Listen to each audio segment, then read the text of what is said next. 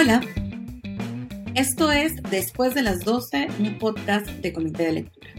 Yo soy Ana Lucía Mosquera Rosado y el 3 de diciembre se conmemora formalmente un año más de la abolición de la esclavitud en el Perú. Por eso me parecía preciso poder conversar con una persona que ha trabajado y ha desarrollado investigaciones sobre la esclavitud, porque creo que es importante conocer muchísimo más sobre este sistema, cuáles son sus implicancias ahora y cómo se vivió a través de las personas que lo han estudiado. Para eso, me honra muchísimo que me acompañe hoy Maribela Relucea Barrantes. Maribel es historiadora, es docente universitaria y está especializada en historia social, esclavos de Lima, vida cotidiana, panaderías, resistencia y protesta, cimarronaje, bandolerismo y palenques, y género y etnicidad. Es autora de numerosos estudios de su especialidad y además ha participado como ponente en muchísimas conferencias. Yo tengo que confesar que yo soy una admiradora, gran admiradora de su trabajo y me alegra muchísimo que pueda estar ella aquí para poder discutir con nosotros qué implica el fenómeno de la esclavitud y cómo podemos hacerle sentido aún ahora. Escuchemos. Hola Maribel, muchas gracias por acompañarnos en el episodio. Yo tengo que confesar antes de que empiece el episodio que soy súper fan de Maribel, sigo su trabajo hace mucho tiempo y creo que es la persona apropiada para poder desarrollar algunas cosas sobre este episodio en particular. Yo siempre soy súper fan. Si alguien quiere unirse al club de fans, me avisa y yo le digo cómo pueden hacer. Eh, Maribel, queríamos hacer este episodio porque el 3 de diciembre se conmemora la abolición de la esclavitud en el Perú. Y creo que normalmente es algo de lo que hablamos poco o nada. Y y, creo que hay mucho más que ver y saber sobre la esclavitud. Yo he aprendido muchísimo, por ejemplo, leyendo tu trabajo, pero hay muchas cosas que la gente no, no sabe y tampoco que reconoce como parte de un periodo que tuvo muchísimos matices. ¿Por qué es importante esta fecha? ¿Qué marca el 3 de diciembre en, en la historia de nuestro país? Empezar diciendo que hay como dos planos distintos, ¿no? El que se sepa poco es sobre todo en el plano de, digamos, de la vida cotidiana, de la sociedad en general, ¿no? Pero después en el lado, digamos, de académico, sí se ha trabajado bastante el tema de la visión, ¿no? Por peruanistas y peruanos, ¿no? Eh, pero es un hecho trascendental, que tal vez en los libros escolares que son fundamentales porque de alguna manera difunden una idea de lo que es la historia nacional, en los libros escolares no se le da mucha importancia, en eso estamos de acuerdo, ¿no? Habiendo ya teniendo tantas investigaciones acerca de la abolición de la esclavitud y de la presencia afrodescendiente en el Perú, africana y afrodescendiente, pues esperaríamos pues que eso también se refleje en los textos escolares, que son las grandes plataformas desde las cuales se construye una historia nacional, ¿no? Entonces, falta apuntalar ahí desde la escuela para que se convierta en un conocimiento general, ¿no? De, de todos los peruanos y peruanas que no necesariamente eh, consumen libros de historiadores historiadoras, ¿no?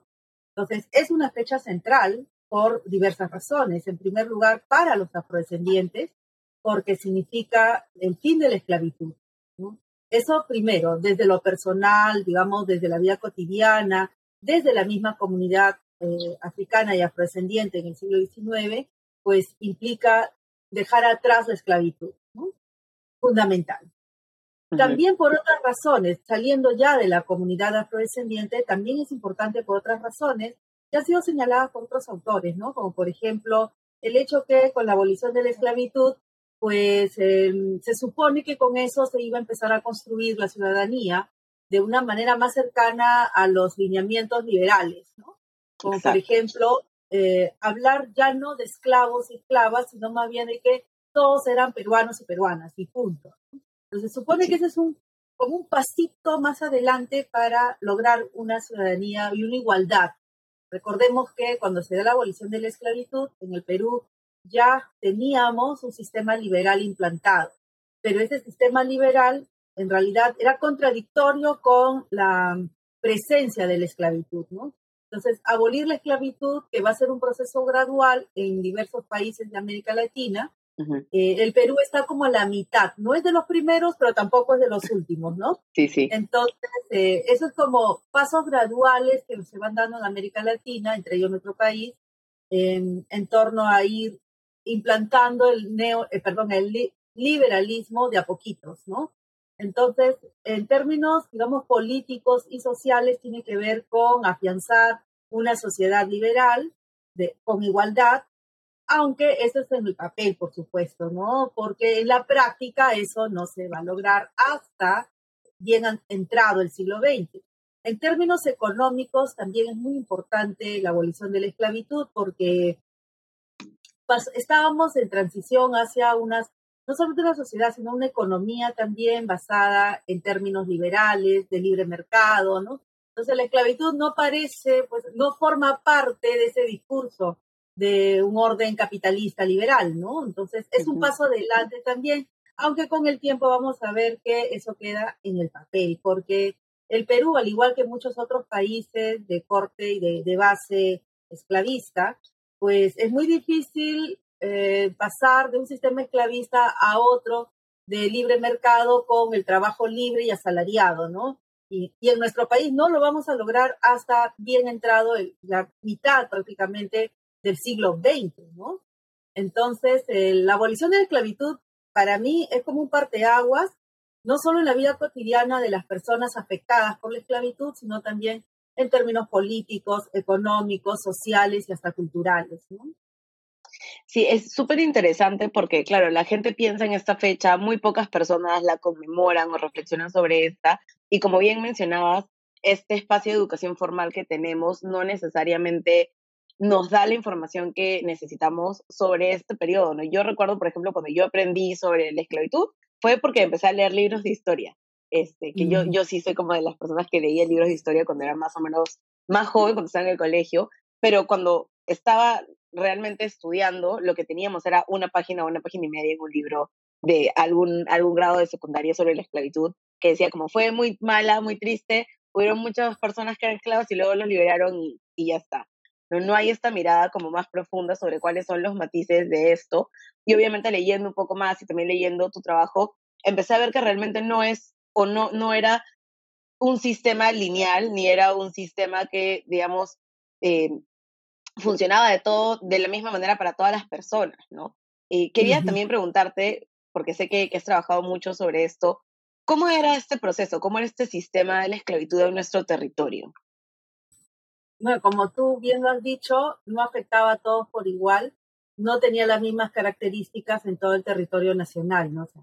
teníamos, el Perú era un país con esclavos desde el siglo XVI, porque hay que recordar que fueron traídos, no vinieron, fueron traídos por los españoles durante la conquista y se, a medida que los españoles iban avanzando y asentándose en diferentes sitios, eh, era muy importante tener esclavos. ¿no? Los, los esclavos formaban parte de este estatus, de este prestigio que debía tener un español con digamos, con alcurnia, con prestigio, ¿no? Poderoso.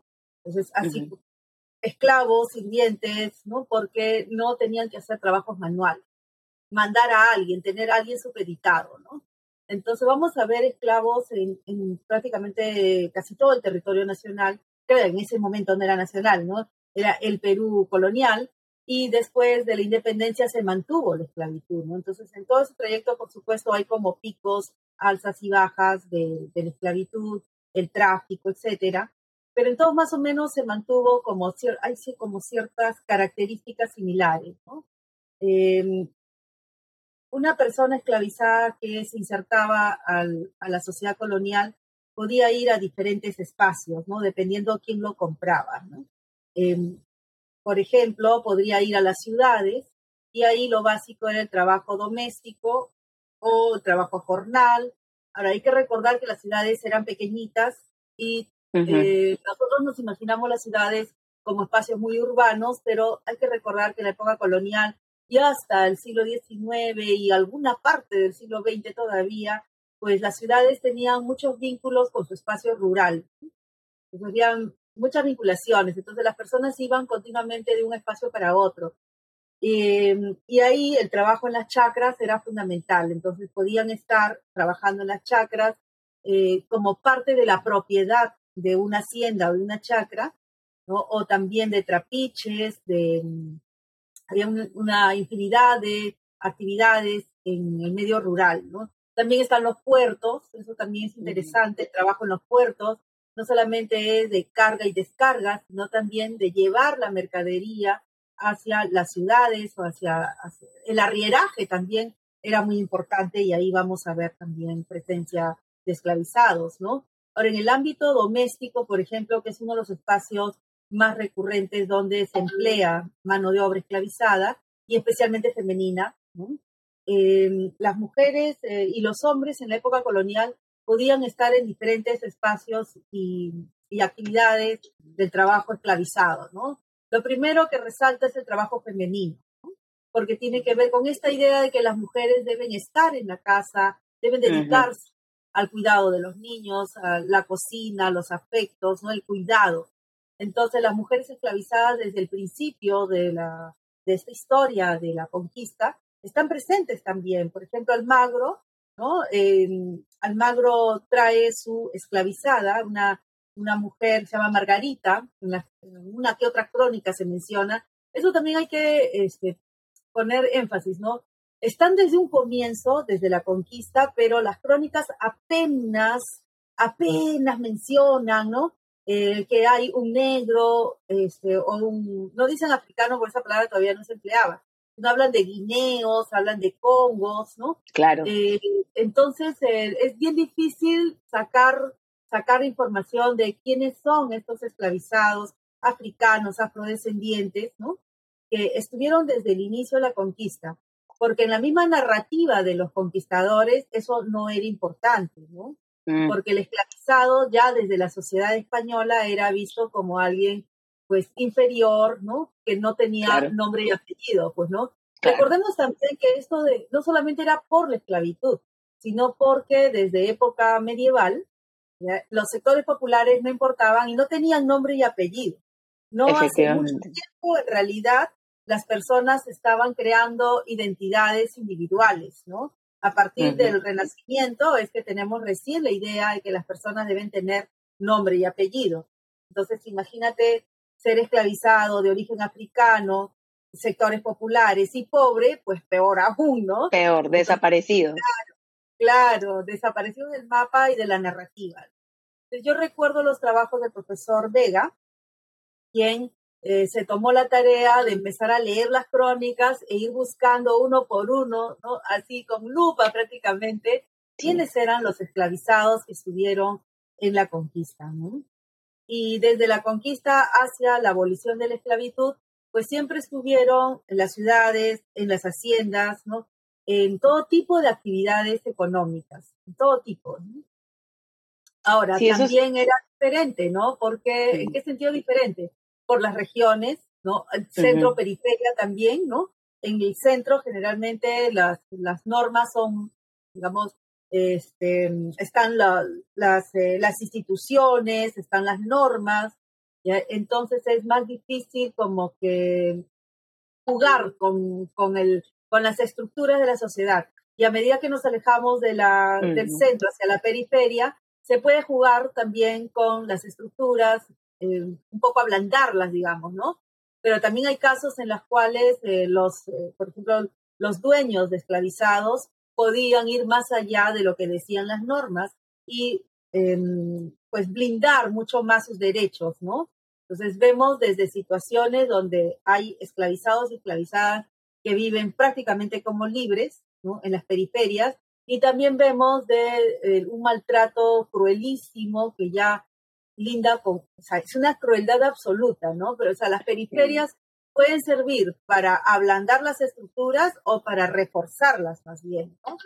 Entonces, hay muchas diferencias que se pueden encontrar al interior del virreinato peruano, ¿no? Incluso se van manteniendo hasta el siglo XIX como por ejemplo te decía, entre vivir en el centro que vivir en la periferia, o a qué propietario van, ¿no? Por ejemplo, claro, hay propietarios que, que tienen muchos esclavizados.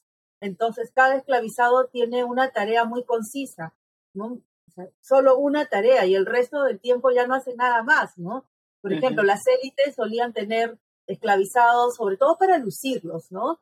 Eh, y tenían, por ejemplo, su cochero, uno de los símbolos en Lima era el cochero, ¿no? Tan igual como cama de leche. Entonces, familia que se respetaba debía tener su cochero, su ama de leche y todos en grupo salían a la calle, era todo un espectáculo, ¿no? Entonces, eh, el cochero ¿qué hacía? Pues estar eh, en, viendo el coche, los caballos, alimentarlos, limpiarlos, salir con el amo, ¿no? Como el chofer, ¿no? Es como un chofer. Y después de eso no tiene otra cosa que hacer más que sentarse, conversar, ir a tomar alguito, ¿no? Entonces uno en los documentos puede ver que hay cocheros que están en la calle tomando aguardiente, conversando, jugando cartas, y uno dice, ¿y estos no trabajan? bueno, claro, o es impensable desde el esquema que tenemos de la esclavitud, ¿no? Que siempre están retenidos por sus amos, que siempre están siendo vigilados o controlados, pero no necesariamente era así, claro. Que también se daba en, en Lima, que es el caso que yo he estudiado, tenemos familias que tratan de controlar 100% el cuerpo, el movimiento y hasta un poco más quieren meterse en la cabeza de sus esclavizados y en sus corazones, ¿no? En la piel, ¿no? Entonces quieren controlar eh, con quién se ven, con quién conversan, con quién se acuestan, ¿no? Era muy importante también ver las relaciones afectivas y sexuales de los esclavizados, ¿ya? porque tenían un pánico a que cualquiera se meta a su casa que les robe, ¿no? O que los mate en medio de la noche, era un pánico ahí generalizado, ¿no? Y tiene que ver con el ejercicio del poder, ¿no? Eso es Claro, este, hay unas teorías de Foucault ahí que explican que a medida que se ejerce mayor poder, a la, también viene la contraparte que es el miedo, ¿no? Entonces uno lo puede ver que las señoronas estas de la Lima colonial llevaban a sus esclavas para que las azoten un poquito, poquito nomás, decían, a, a la panadería para que confiesen, ¿no? Cuando, por ejemplo, entablaban relaciones amorosas con otros esclavos. Pero como eran esclavos de otras casas, entonces ellas tenían miedo que se metan en la noche para tener relaciones con sus novias, con sus amorcitos, ¿no? Y que eh, de pasada roben algo, ¿no? Entonces vemos a estas señoras asustadas ahí, ¿no? Y las pobres mujeres pues eran azotadas solo por tener relaciones sexuales con alguien que no pertenecía a la casa. Entonces lo ideal para una propietaria o propietario era que sus esclavos se casen entre ellos. Igual pasaba en el mismo lugar. Claro, porque así controlaban mejor, pues, ¿no? Entonces uno se pone en la lógica del esclavista y dice, ah, claro, más cómodo sería para ellos que se casen entre ellos, ¿no? Que tengan sus hijitos bien vigilados ahí, ¿no? Pero el problema es que las personas pues miramos otros lados, ¿no? Hasta el día de hoy, esclavizados, libres, en la actualidad o en el pasado, las personas miramos, el corazón no tiene pues este, la razón, ¿no? Claro. y entonces eh, la, la gente pues se emocionaba, se enamoraba, trepaban las paredes para meterse a la casa de las esclavizadas, ¿no? Era, apasionado. Uf, la, pasión fluía, ¿no? y entonces de ahí vienen estos líos, pues, de botarlos de las casas, ¿no? Tirarles agua caliente, ¿no? uno lee los documentos, los documentos y da risa, ¿no? Pero pasando todo eso, vemos también estas, em, estos procesos de reclamar control de sus propios cuerpos, ¿no? El control de sus emociones, de sus pasiones, ¿no? ¿Por qué casarse con alguien que no quieren, ¿no? ¿Por qué acostarse con alguien que no quieren? Entonces, em, hacían lo que podían, se escapaban, ¿no? Jugaban. Yo he visto casos emocionantes de esclavos que se escapan, viven en el centro de Lima y se escapan a las haciendas. Bueno, no me imagino cómo habrá sido tomar un caballo prestado, robado, para irse hasta una hacienda en Pachacama o irse hasta el Callao para ver a su Lejísimo. Lejísimo, para ese tiempo hoy día te tomas una combi y llegas en 40 minutos, ¿no? Pero en ese tiempo complicado, En ese tiempo son cuatro horas a caballo, ¿no? Para ir a Pachacama, del centro a Pachacama, ¿no? Todo para ver a su amada, ¿no? Entonces, y eso sería como impensable, nuevamente impensable bajo la lógica que tenemos de la esclavitud en, en, el Perú, ¿no? Em, También. Yo creo que el gran problema que tenemos en el Perú es que miramos mucho eh, la esclavitud de plantación, ¿no? Que es típico pues, del Brasil, del Caribe o del sur norteamericano, y creemos que así funcionó también acá en el Perú. Funcionó sí, ¿eh? en ciertos espacios. Por ejemplo, tú vas a ver Nazca, Cañete, Chincha, algunas haciendas del norte, de Piura, de Olas del Sur, Moquegua, Tacna, Arica, Y tenemos ese modelo también, ¿no? Modelo de plantación. Pero eso se mezcla también con otros modelos que, a falta de un nombre, yo le puse esclavitud relativa, ¿no? Que nos muestra justamente estos, estos relajamientos del control, ¿no? Entonces nos muestran claros ejemplos de cómo la gente sometida a esclavitud, a pesar de que sí hay intentos de controlarles, como te digo, desde el cuerpo, el trabajo y poco más hasta la piel, ¿no? Los pensamientos y todo, la gente trató de relajar estas presiones y estas estructuras. Sí, efectivamente, creo que eso es una de las cosas que más me sorprendió al revisar tu trabajo y trabajo de otras personas que hablan sobre esclavitud en Perú, eh, porque como, como decimos siempre, tendemos a comparar a lo que vemos, lo que vimos o lo que aprendemos de otros contextos que no necesariamente aplican para todos los casos aquí, ¿no? Sí, cómo a partir de, de la historia también y de reconstruir ese pasado podemos entender qué pasa ahora, ¿no? Que creo que es una de las cosas que, que más me ha gustado de leer cosas históricas porque nos ayuda a entender cómo hay patrones que se repiten, cómo hay cosas que tienen su origen en espacios eh, del pasado, eh, y cómo podemos hacer sentido de la sociedad que tenemos ahora, porque además nos ayuda, a mí me ayudó a entender un montón de cosas que, que yo no sabía y además creo que algo que específicamente desde las personas afrodescendientes tenemos, al menos yo siempre tenía como curiosidad, era en realidad, ¿quiénes somos? ¿Quiénes fueron las personas que estuvieron antes de nosotros? ¿Cómo vivieron realmente, más allá de una o dos páginas que tomamos en el colegio sobre la historia de los esclavizados? ¿no? Y eso creo que también te ayuda a tener una mirada mucho más amplia de tu propio pasado. Pasa mucho, sobre todo en las familias afrodescendientes, que no exploramos demasiado, que no hurgamos demasiado en eso, o que en muchos de los casos no tenemos toda la información que necesitamos para, para mirar hacia atrás, ¿no? Que, que al final es una práctica bien ancestral, eh, que, que no necesariamente se hace, que no se da porque no tenemos datos, porque no tenemos archivos. Entonces creo que es bien poderoso también hacer ese trabajo de buscar, de mirar hacia atrás y de como de excavar también en estos procesos como el de la esclavitud que muchas veces la mayoría de personas afrodescendientes quieren dejar atrás, ¿no? Hemos escuchado hace algunas semanas una persona decir, bueno, los esclavos fueron otros, yo no, yo no tengo que ver esto, yo no tengo que aprender de esto, a mí no me importa realmente. Pero al final es algo que formó parte de nuestra historia y que, como dices, nos ayuda a completar el círculo. Así es, nos ayudan a completar el círculo no todos somos conscientes de esto también, ¿no? Por diversos factores, ¿no? Sí. hay personas que el, tal vez el componente afrodescendiente pasó por su vida de una manera muy dolorosa, ¿no? También. Hablamos también de abandono, de dolor, de explotación, entonces, alma de pobreza, y entonces las personas no quieren ser relacionadas con la pobreza, con el abandono, no quieren recordar tampoco el pasado, tal vez por la falta de abandono, ¿no? o de dolor, ¿no? Entonces también hay que ponernos en, digamos, en todas estas situaciones. ¿Por qué es tan complicado ser afrodescendiente hoy en día, no? Y yo creo que a medida también que las personas van eh, como mm, aprendiendo más de su pasado, ¿no? Pero además dejando atrás la pobreza, también están más dispuestas a ser afrodescendientes, ¿no? Entonces, hay muchas cosas que juegan acá, ¿no? Muchas cosas. Y por eso es que es tan complejo, ¿no? Esto de cómo declararse afrodescendiente o cómo vincularse a un pasado afrodescendiente.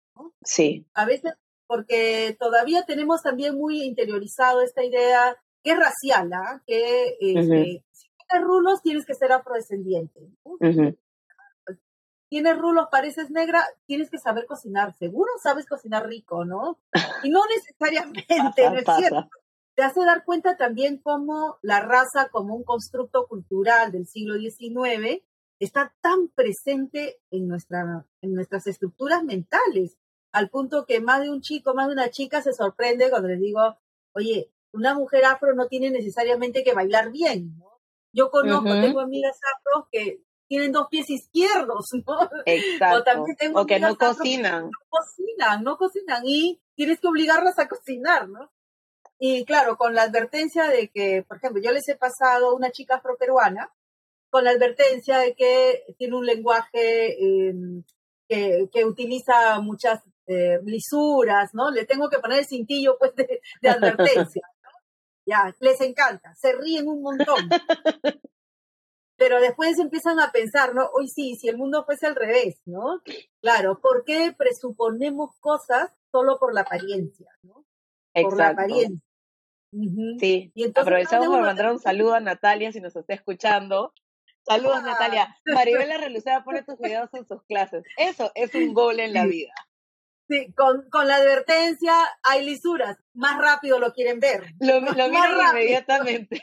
Sí, sí, pero ese tipo, por ejemplo, de trabajo, ese, el trabajo que hace Natalia, interesante, importante porque llega, mira, rápidamente a los chicos de 16, 18 años, ¿no?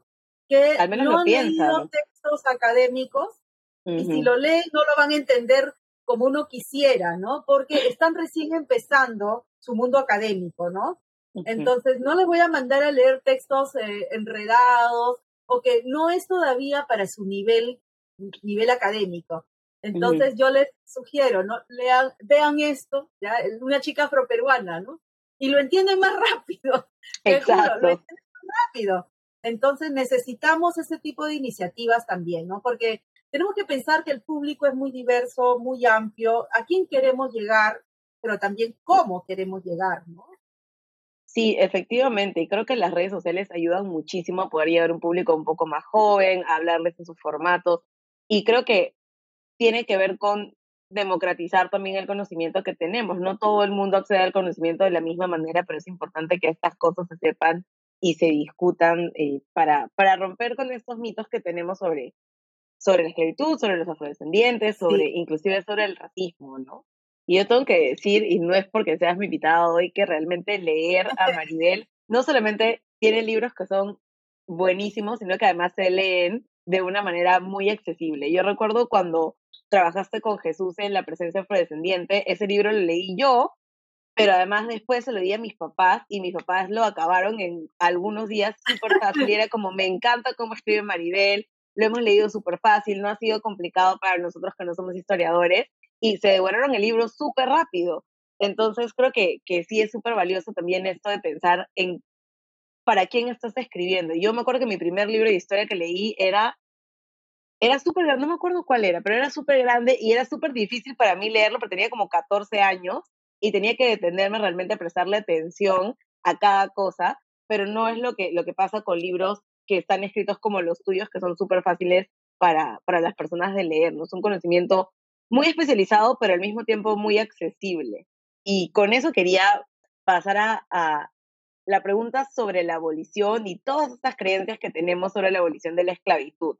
Eh, yo he escuchado, las primeras cosas que recuerdo de la abolición tienen que ver con Ramón Castilla como el héroe salvador de toda la población afrodescendiente, eh, y también he escuchado ya luego, más centrada en años, eh, todas estas cosas que están detrás del proceso de la abolición. ¿Cómo, ¿Cómo pasó esto? ¿Realmente Ramón Castilla es el salvador de todos los esclavizados? ¿Qué, ¿Qué más pasó para que la esclavitud se aboliera en el Perú? Bueno, yo también cuando estuve en el colegio, claro, el, colegio. el, discurso escolar es fundamental, ¿no? por eso es que hay una batalla, pues, por quién relata la verdad, entre comillas, ¿no? Donde en realidad no hay una verdad, lo que hay son interpretaciones de lo que pasó, ¿no? Y en este caso, cuando yo estaba en el colegio desde primaria hasta secundaria, siempre me dijeron lo mismo, ¿no? En un segundo, porque esto no es un asunto que se demore en una clase, simplemente es en segundos te dicen y Castilla abolió la esclavitud, punto, y ¡juá! se pasa otra cosa. Libres y felices. claro, pero por ejemplo, yo recuerdo en el libro de mm, Telmo, no, es? Ay, por Dios, no me acuerdo ahorita, Toledo, Elías Toledo Espinosa, es uno de los libros que más me impactó. Primero leí a Muso, no, este, ya en el colegio ya no, no se leía Muso, pero circulaba mucho, o sea, los profesores ya no pedían esos libros de Muso que eran bastante antiguos, pero circulaban, ¿no?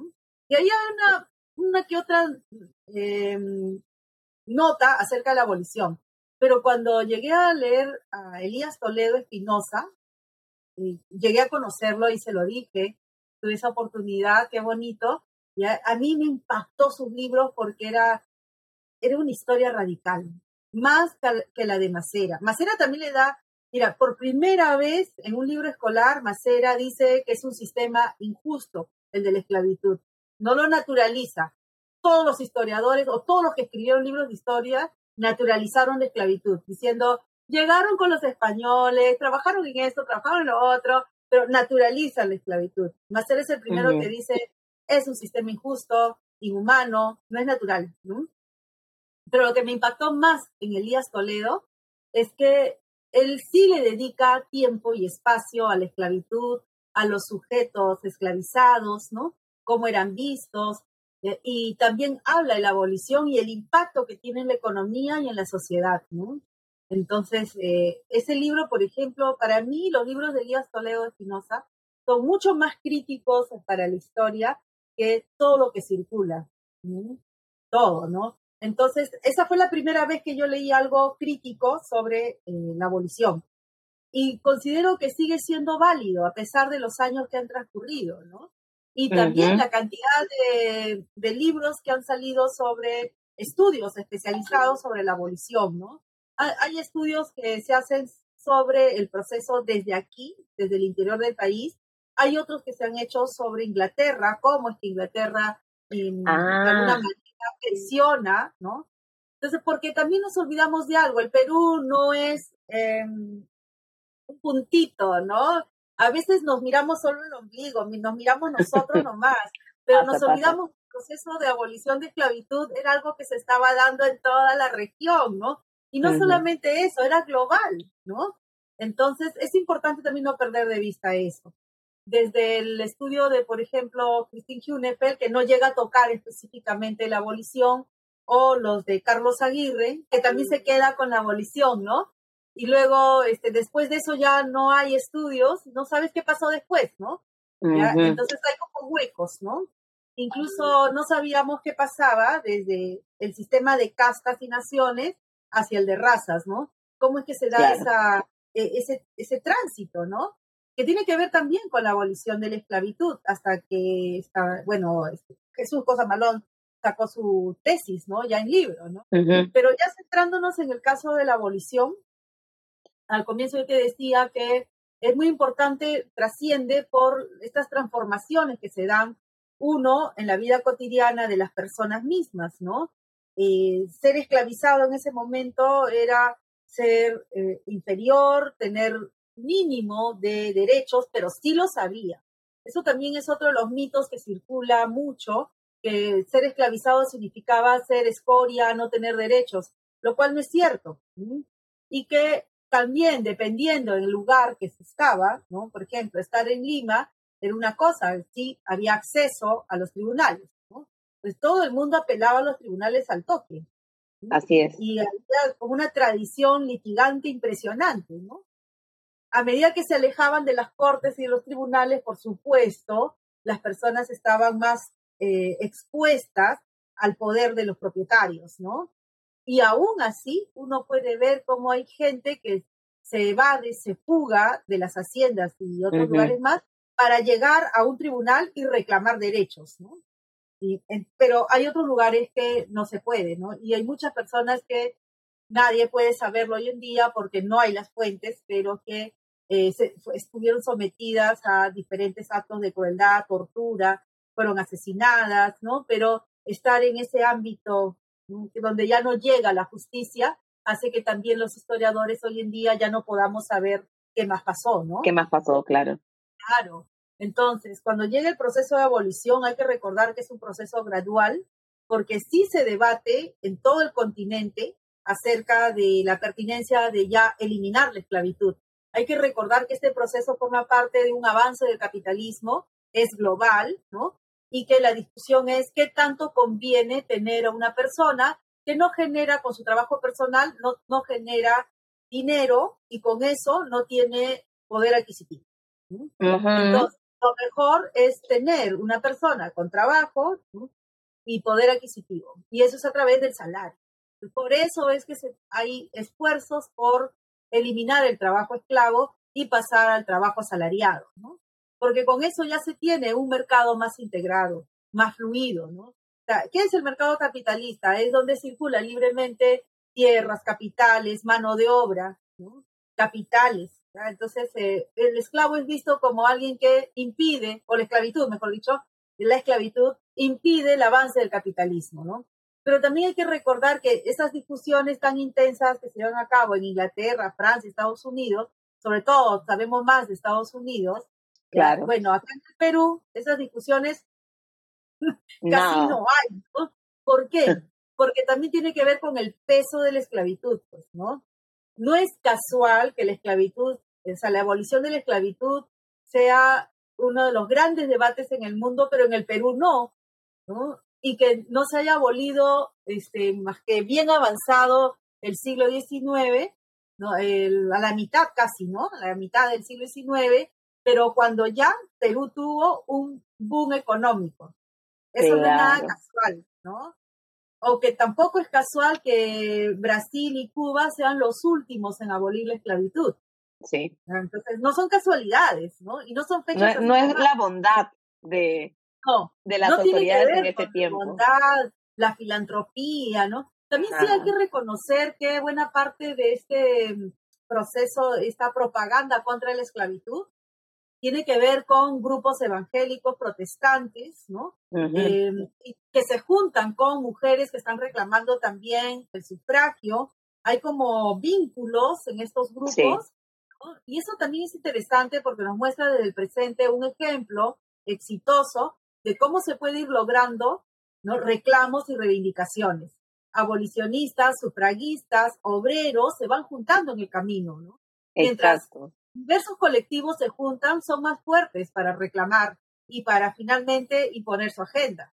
Pero si lo hacen de manera aislada, se demoran más o no son escuchados. Sus reivindicaciones son débiles, ¿no? Entonces, em, acá en el Perú, ¿qué pasa? El tema casi no se plantea. Se plantea a partir de que, primero, con las corrientes libertadoras, tienes a San Martín y Bolívar, ¿no? San Martín es el primero en imponer esto de la libertad de vientres, primero en Argentina, luego en Chile, y luego lo hace en Perú porque ya había sido un éxito en, esos dos países. En otros países, claro. En, el Perú nos enseñan la libertad de vientres, todos los nacidos el 28 de julio son libres, yeah. Entonces, para un niño que lee eso, dice, ay, qué bien, se acabó la esclavitud entonces. Ah, qué lindo, sí. sí, qué lindo, pero nadie les dice, uno, es parte de un proceso que se está dando para impedir en realidad la abolición total de la esclavitud. Porque ¿quiénes nacen a partir del 28 de julio? ¿Qué tanta, cómo era la tasa de natalidad y de fecundidad en ese tiempo? Era pequeñísima. Entonces, ¿Quiénes se benefician de ese, de ese proceso de liberación? Muy pocos, ¿no? Así mm. que el impacto que tiene la, este, este decreto de la libertad de vientres es mucho menor y fue hecho sobre todo para un poquito ralentizar estos pedidos de libertad, ¿no? En vez de dar la libertad a todos, abolir la esclavitud por completo, se da la libertad de vientres, será como amortizar un poquito, dejar atrás un poquito, en realidad como para, como diríamos en términos criollos, mecer a la gente, ¿no? Es mecer a la gente, ¿no? Claro, y esas son las creencias erróneas sobre la libertad de vientres y la abolición, que es como, ah, sí, lo hicieron porque eran súper buenos, porque se dieron cuenta que era un sistema horrible y la libertad de vientre y un montón, y no, pues. Sí, pues, y aquí San Martín, o sea, tú lees a San Martín a través de sus cartas, sus escritos, ¿ya? Eh, sí está de acuerdo con que la esclavitud es mala, inhumana y todo eso. En realidad no se quiere pelear con la élite limeña, ¿no? Y, su posición política en el Perú también era bastante débil. Así que abolir la esclavitud aquí hubiese sido abrir un nuevo frente de batalla contra los peruanos, ¿no? Y más bien él trataba de limar asperezas con los peruanos. Entonces, teniendo en cuenta eso, su posición política, y además que la esclavitud era importante, no en todo el país, pero sí especialmente en Lima, entonces entendemos por qué se toma esa medida de la libertad de vientres para eh, evitar mayores confrontaciones, ¿no? Entonces no se da la abolición de la esclavitud. La abolición de la esclavitud va a venir recién cuando el Perú tiene plata, en el boom del guano y además no se da una esclavitud, o sea, ¿cómo es la esclavitud, perdón, la abolición de la esclavitud en el Perú? Es una compra masiva, es el Estado quien compra a todos los esclavos, ¿no? Se establece una comisión quien va a, a, revisar los papeles de compra y venta que cada propietario tiene que enviar a esta comisión Entonces se hace una lista y un cronograma ¿no? de pago y, de esa manera se le paga a los propietarios, no se le paga a los esclavos, ¿no? O sea, la persona que es esclavizada se le va a dar su carta de libertad y chao, ¿no? El que recibe ya la ves qué haces con tu vida. Claro. Entonces, aquí vemos dos cosas. Por el lado, de los propietarios, recién aquí eh, va a haber como una aceptación al proceso de abolición porque se le va a pagar por su propiedad. Recordemos que la gran batalla es el de la propiedad, ¿no? Ellos habían pagado por este bien que es el esclavo. Entonces, cuando el Estado recién promete, recuerden que es este, hay que recordar que es eh, Castilla quien promete pagar, ¿ya? En cambio, Chenique, que también de un decreto similar, pero no había dicho que iba a pagar. Entonces, por eso es que Castilla sale ganando, pues no, porque él sí promete que va a pagar por cada esclavo y fija un precio general, 300 pesos por cabeza. O sea, cuando los esclavos eran bienes, eran mercancías y de acuerdo con el mercado, toda mercancía pues tiene un precio que se adecua de acuerdo pues a las características de ese bien, ¿no? Entonces, ¿cuánto serían 300 pesos en la actualidad, Maribel, más o menos? Uf, mira que una familia comía tranquilamente con un peso. Imagínate, ¿no? Ya. Entonces, 300 pesos es un capital muy importante, ¿ya? Muy importante, ¿no? Y, este, no sé, no, no es para comprarse una casa, pero fácil, por ejemplo, una carroza cuesta 200 pesos, una carroza para, para una familia súper importante, lujosa, ¿no? Es como comprarse un auto. claro, o sea, es lo que cuesta un auto y claramente si una persona tiene más de uno, pues sí puede acumular, gran capital con el proceso de la abolición. Claro. Sí, sí. Entonces, tener un, un, esclavo implicaba una fuerte inversión. y, pero eso sí, cada esclavo iba cambiando, digamos, su, su valor iba subiendo o bajando dependiendo de las características, ¿no? Por ejemplo, si era mujer y estaba entre los 14, 15 años ya tenía la regla, podía valer un poquito más porque podía ser madre, ¿no? Claro. Y si estaba embarazada, valía un poco más. Si estaba con hijo, valía un poquito más, ¿no? Un hombre con, estaba joven, entre los 15, 25 años de edad, costaba mucho más que alguien que estaba entre los 30, 60, ¿no? A medida que envejecían, costaba muchísimo menos, pues, ¿no? un esclavizado sin dientes, enfermo, costaba mucho menos, ¿no? Por lo general, un esclavo bien alimentado, sano y entre los 15 y 20 años de edad costaba entre 300 y hay momentos, porque también para eso hay como ciclos en el mercado de precios. O sea, para el siglo XVIII, por ejemplo, un esclavo, como decía, entre 15 a 20 años, bien, bien nutrido, sano, eh, con dientes completos, ¿no? Podía llegar a costar hasta 400, incluso yo he visto hasta 450 pesos, ¿no?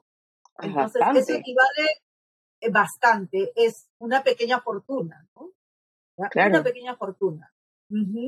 Entonces, cuando Castilla en plena guerra con Echenique, Castilla se estaba levantando en armas contra Echenique, que era el presidente constitucional, ya decide dar este, este, estos dos decretos de abolición de la esclavitud y de la mitad. Hay que recordar que ambas cosas están imbricadas, ¿no? Dar eh, este decreto de liberar a los esclavos previa promesa de pagar a los dueños es para tener el apoyo de, estos sectores dueños de esclavos, ¿no? Pero también no se trata solo de la élite, esto también quería decir, ¿no? Que se trata de amplios sectores de la sociedad.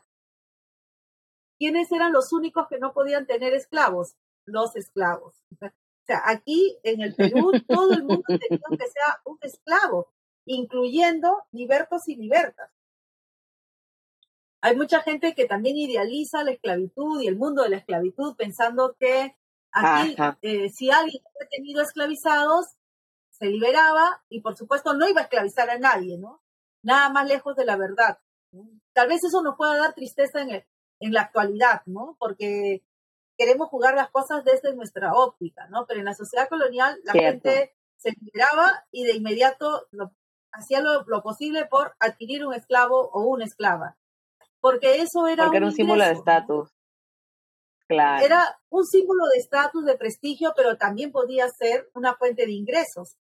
eh, se ha detectado, por ejemplo, que entre fines del siglo XVIII y comienzos del siglo XIX, muchísima gente quiere tener esclavos, pero para los suelta a la calle, digamos, para que trabajen a jornal. Y entonces de esa manera tienen un dinero ya fijo en casa, ¿no? No se encargan del esclavo o la esclava jornal. El jornalero o la jornalera ve por sí mismo, ¿no?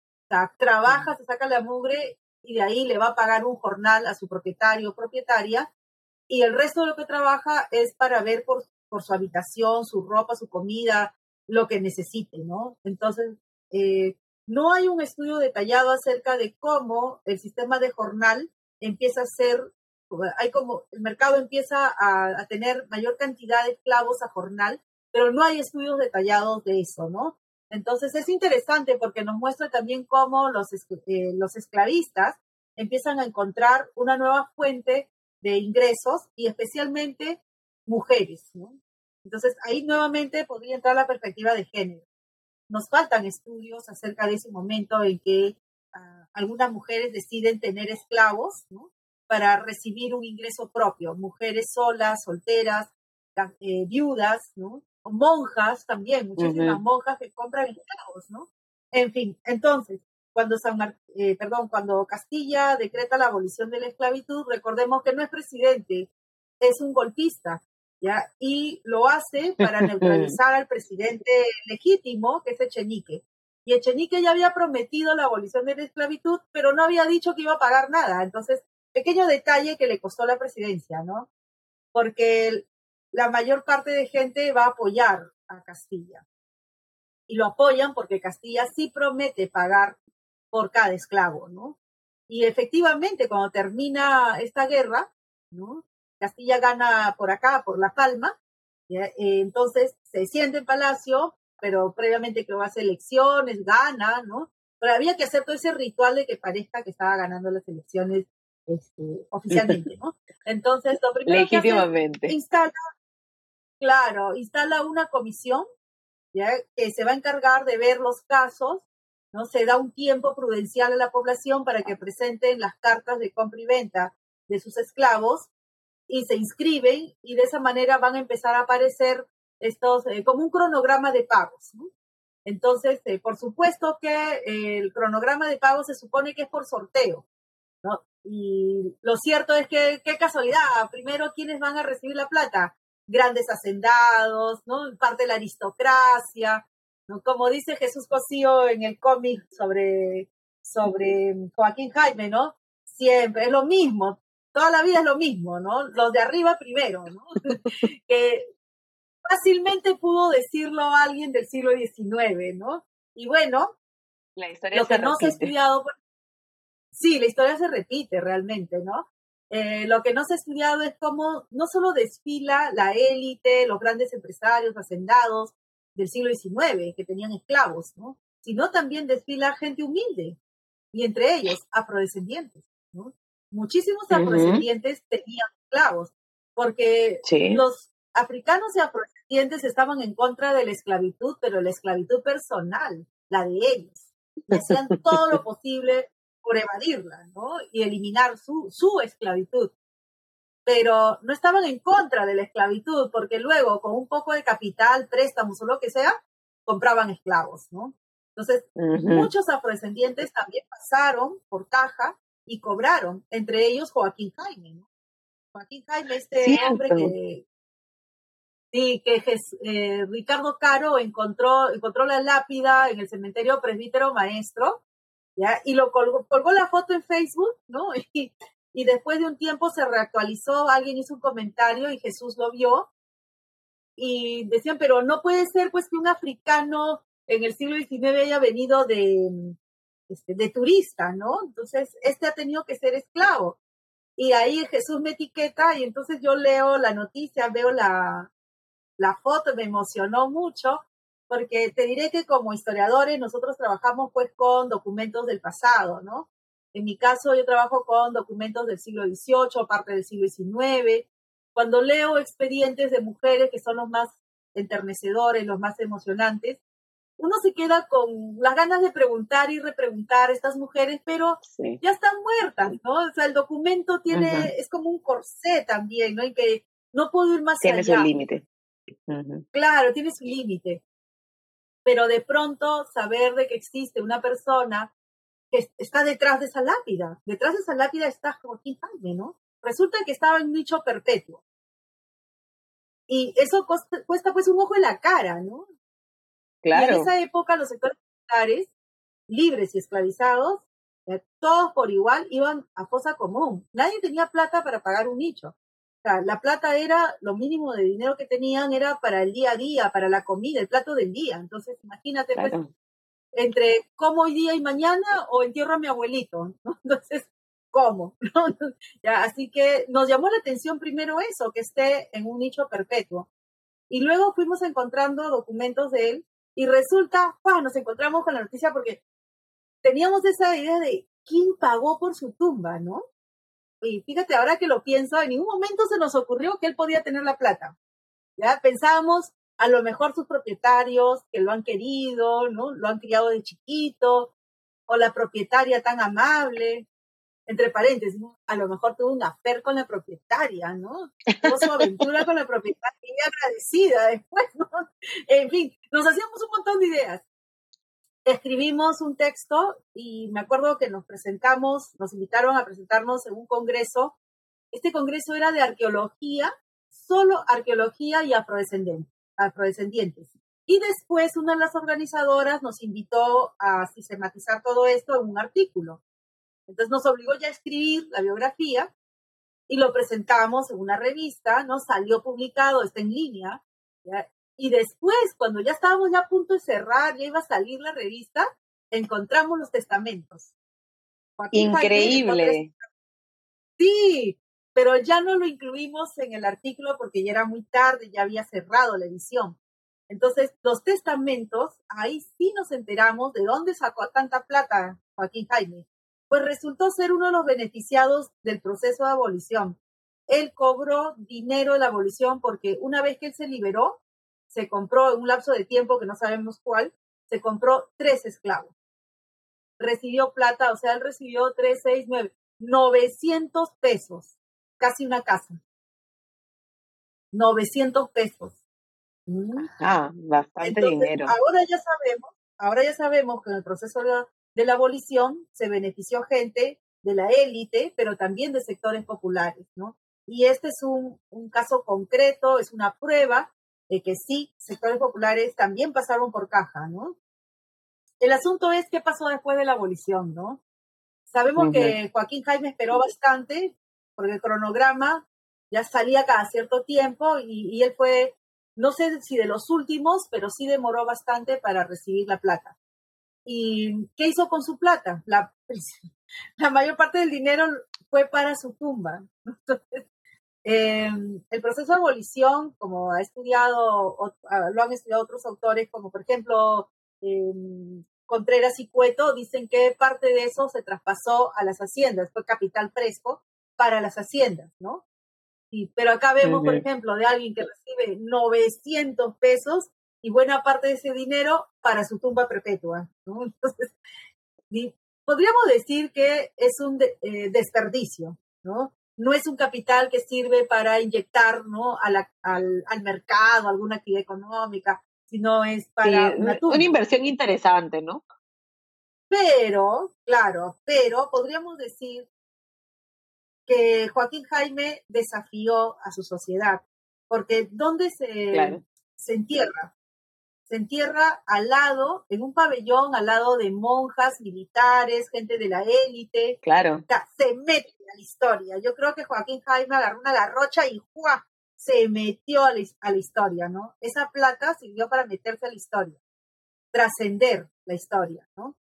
Para mostrarnos que los africanos están ahí, ¿no? llegaron al Perú obligados, esclavizados, se quedaron acá, fueron enterrados acá y lamentablemente muchos de ellos son anónimos porque fueron a fosa común igual que todos los sectores populares. Ser pobre era ser anónimo. Y entonces el presbítero maestro era como una, un jardín espectacular, hermoso, pero al momento de caminar y ver las esculturas, uno veía qué cosa, las tumbas de los grandes de las élites, ¿no? De los grandes intelectuales, los presidentes y qué sé yo. Y de pronto ahí está Joaquín Jaime codeándose con todos ellos, ¿no? Así que creo yo que está bien invertida esa plata, ¿no? Sí, bien invertida la plata, ¿no? Y fíjate que pasando la plata el tiempo, de la abolición. Ajá, está también al costado, o sea, eh, Chocano, nada menos. Así que Joaquín Jaime está codeándose, ¿no? Con gente que, este, por esta visión que tenemos de la historia tradicional, que la historia lo hacen las élites, los grandes personajes. Pues ahí se metió Joaquín Jaime. Entonces, la, abolición, lamentablemente, fue inyectar capitales a los propietarios de esclavos que son de las élites, pero también de sectores populares. ¿Y qué pasó con las personas esclavizadas?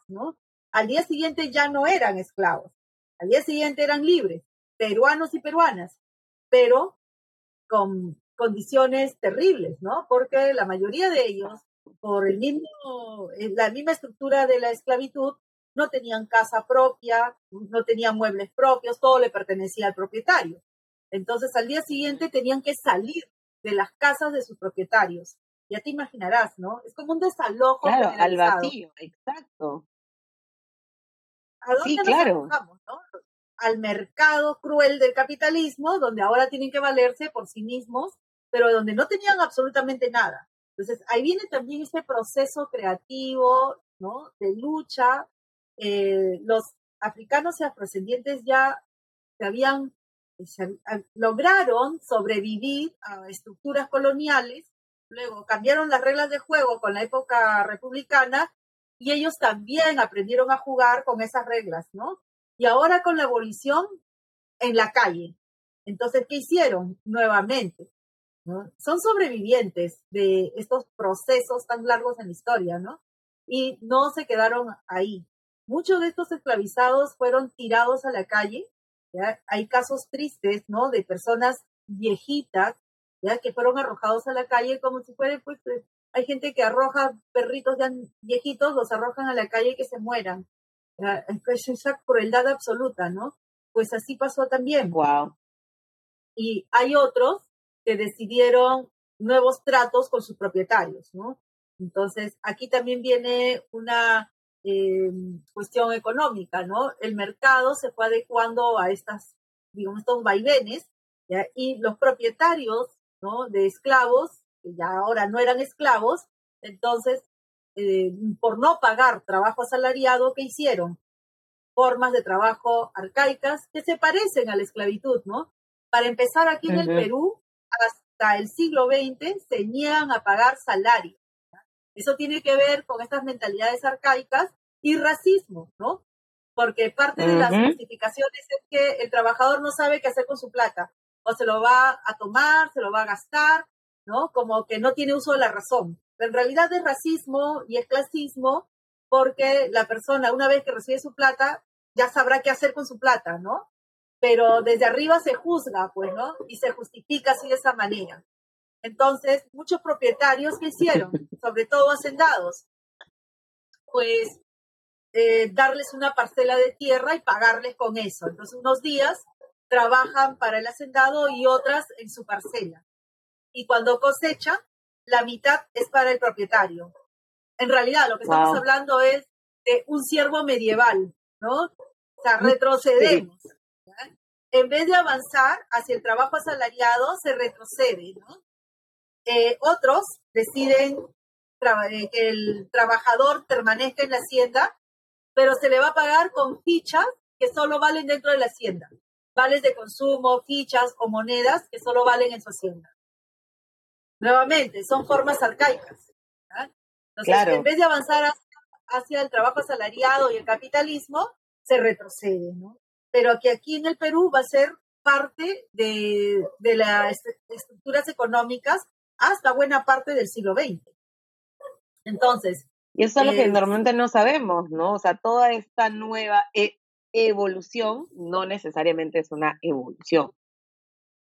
Claro. Lo que pasa es que el, capitalismo, ¿no? Es, ya se había extendido por todo el mundo.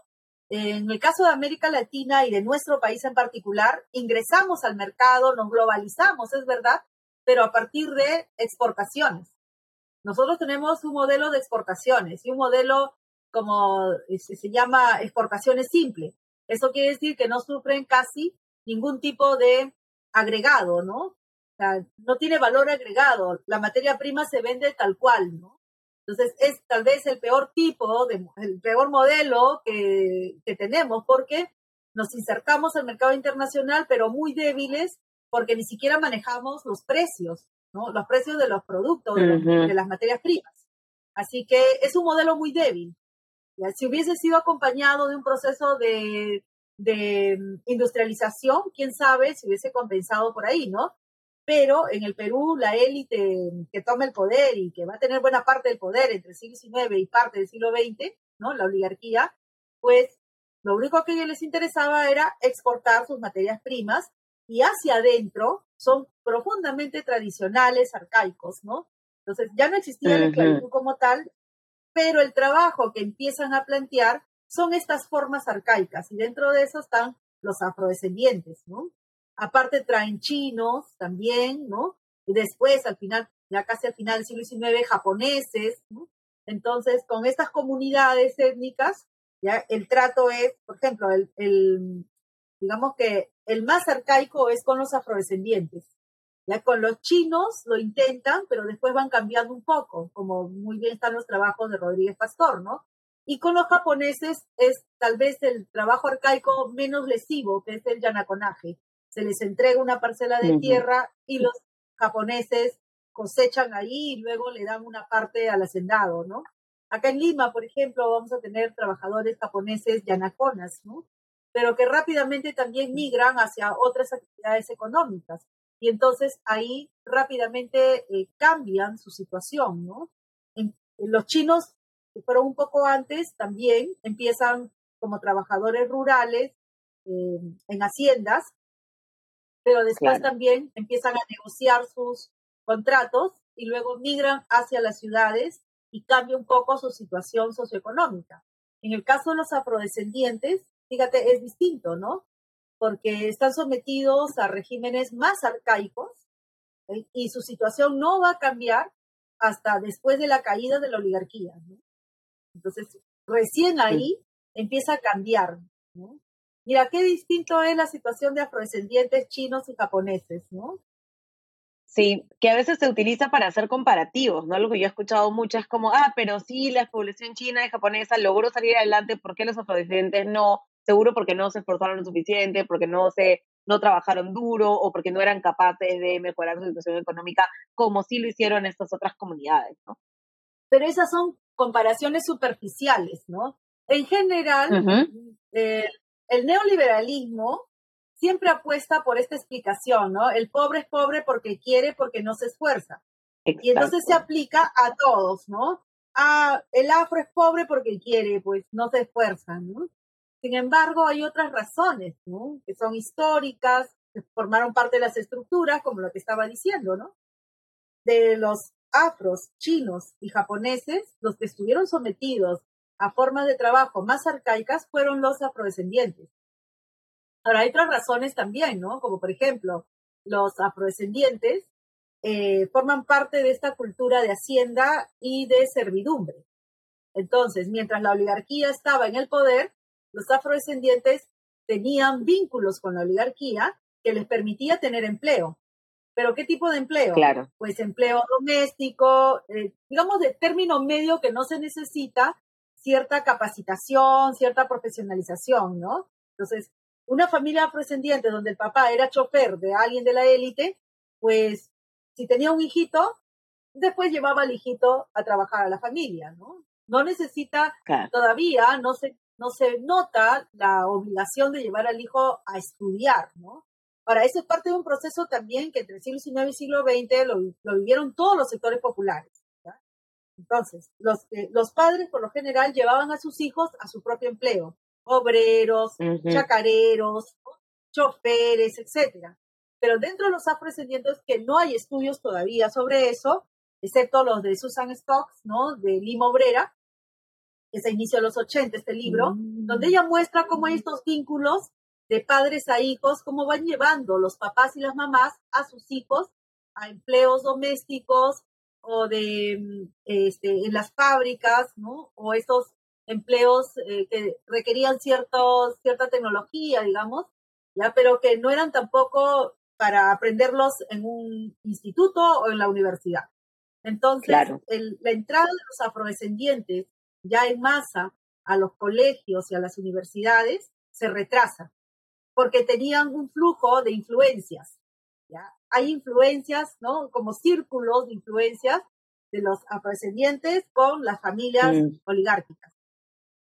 Cuando cae la oligarquía, entonces se rompe ese vínculo y hay que buscar por dónde eh, conectarse con la economía, ¿no? Por eso es que es más tardío en la entrada de los afrodescendientes al sistema educativo. En cambio, los japoneses entraron bien temprano. Sí, son comparaciones que uno puede ir haciendo, pero dejando de lado esta frase trillada y que maltrata en realidad, ¿no? Que es muy limitante, esto de que el pobre es pobre porque quiere, ¿no?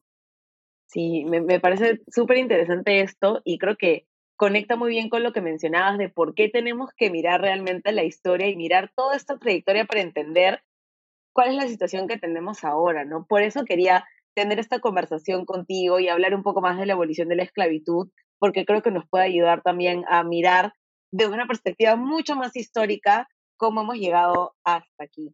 Eh, y, y, en verdad yo creo que podría ser como varios episodios contigo sobre específicamente este fenómeno, pero quería ya ir cerrando un poco preguntándote por qué es importante recordar, recordar la esclavitud como un sistema y también hacer memoria de la importancia de la abolición para también entender qué pasa ahora en nuestra sociedad. Bueno, yo siempre apuesto por la historia, no, solo por ser historiadora, sino porque la historia me permitió entender entender en el presente cosas que pueden ser muy dolorosas como sociedad, ¿no? Por ejemplo, sí. la situación de violencia que vivimos las mujeres, ¿no? O la situación de discriminación eh, racial que está vigente, plena, y que está ya en momentos de conflicto, ¿no? Em, en momentos de confrontación. Entonces, la historia es una herramienta, es una herramienta, no es solamente conocimiento, sobre todo para mí lo más importante es que se puede convertir en una herramienta para desmontar todos estos procesos de discriminación, ser, que nosotros podamos ser más conscientes de eso para poder combatirlo, ¿no? Y destruirlo, por supuesto. Eh, tal vez un libro no nos ayude a destruir el sistema, por supuesto, ¿no? Exacto. Pero las investigaciones pueden ayudarnos a ser cada vez más conscientes de dónde venimos, cómo se han planteado las cosas desde atrás, ¿no? Hacia adelante, pero cuáles son las bases de esa discriminación, de esas, em, esas posiciones inferiores en que se ha colocado a ciertos sectores, cómo se ha racializado a, los grupos, ¿no? Y cómo se ha tratado a las mujeres, etcétera, permite entonces ir como desnudando, ¿no? Quitándose todas esas capas, se les va quitando y con eso son herramientas poderosas como para ser más claros, tener la mente más despejada y poder plantear también eh, los cambios que necesitamos si queremos ser una sociedad democrática de verdad, ¿no?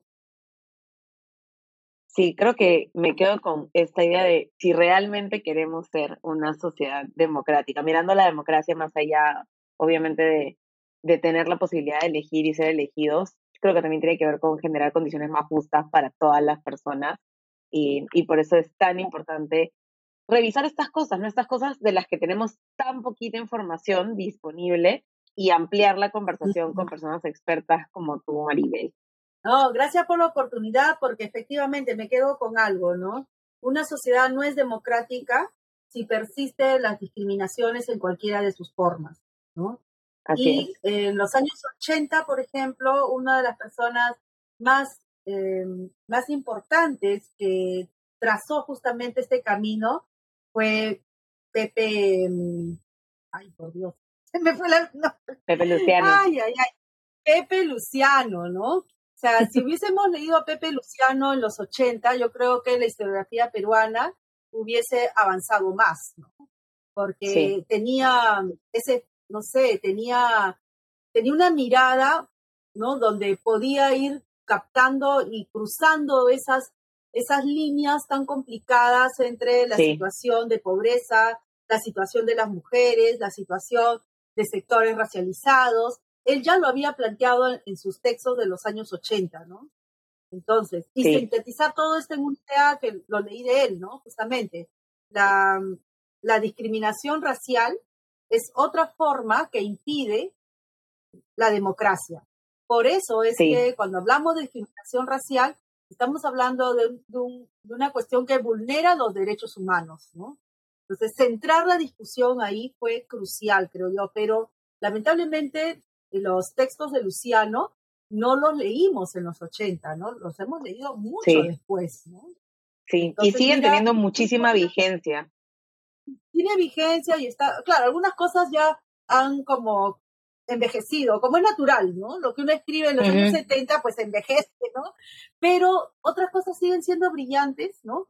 Que deberíamos leer a Luciano. ¿no? Y creo que ese es un gran aporte también del movimiento afrodescendiente, que estuvo separado del movimiento académico. Los años 80 marca el boom del movimiento académico con respecto a estudios de esclavitud, pero también es el inicio del movimiento activista, ¿no? Y Luciano está entre los dos lados, ¿no? Está vinculando ambos lados, aunque lamentablemente, lo vuelvo a repetir, no lo leímos entre los 80 y los 90, ¿no? Pero no es tarde. Sí, sí, sí. Creo que deberíamos revisarlo de nuevo, leerlo, leerlo en todo nivel, ¿no? No solo en el mundo activista, sino también académico, ¿no? Y finalmente me quedo con esa idea de Pepe Luciano, que las, la discriminación es parte de estas vulneraciones a los derechos humanos. Y hay que verlo así, de esa manera, si queremos construir una sociedad más igualitaria con ciudadanía plena.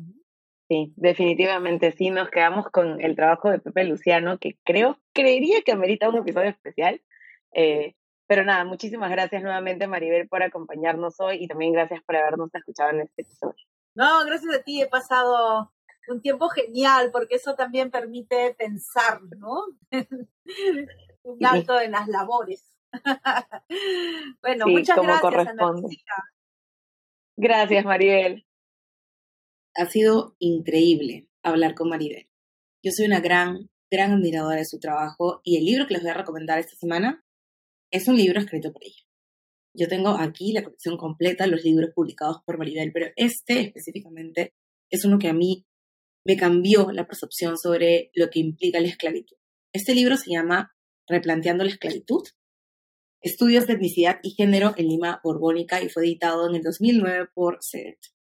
En este libro, Maribel explora a través del trabajo de archivo cuáles fueron estos matices en la vida de los esclavos y las esclavas y también cuáles eran estas condiciones particulares que el género aporta a los estudios de esclavitud. Nuevamente a mí me gustó muchísimo, lo recomiendo mucho y creo que puede ayudar también a cambiar esta visión homogénea que tenemos sobre la esclavitud en el Perú. Lo que les voy a recomendar como recurso audiovisual hoy no está centrado en Perú, pero me parece súper interesante que veamos también cuál es este contraste que existe entre la esclavitud en el Perú y la esclavitud en otros lugares. Maribel hablaba mucho de esta comparación con el sistema de las haciendas aquí el sistema de plantación en otros países. Y un documental en Netflix que se llama Los descendientes de Clotilde, que de hecho es un documental interesante en el que varias generaciones de personas buscan a su ancestro o a su ancestra esclavizada y revisan toda esta historia que tiene que ver con las personas esclavizadas en Estados Unidos y cómo es posible trazar estos lazos y desarrollar esta línea cronológica que les lleva a conocerse teniendo a esta ancestra en. Me parece que es súper bonito, es interesante, es doloroso también, pero creo que es algo que va a generar un impacto en ustedes. Así que espero que disfruten la lectura, espero que disfruten también el documental y gracias nuevamente por escucharnos como todas las semanas. Nos vemos en un nuevo episodio de Después de las 12. Soy Ana Lucía Mosquera Rosa.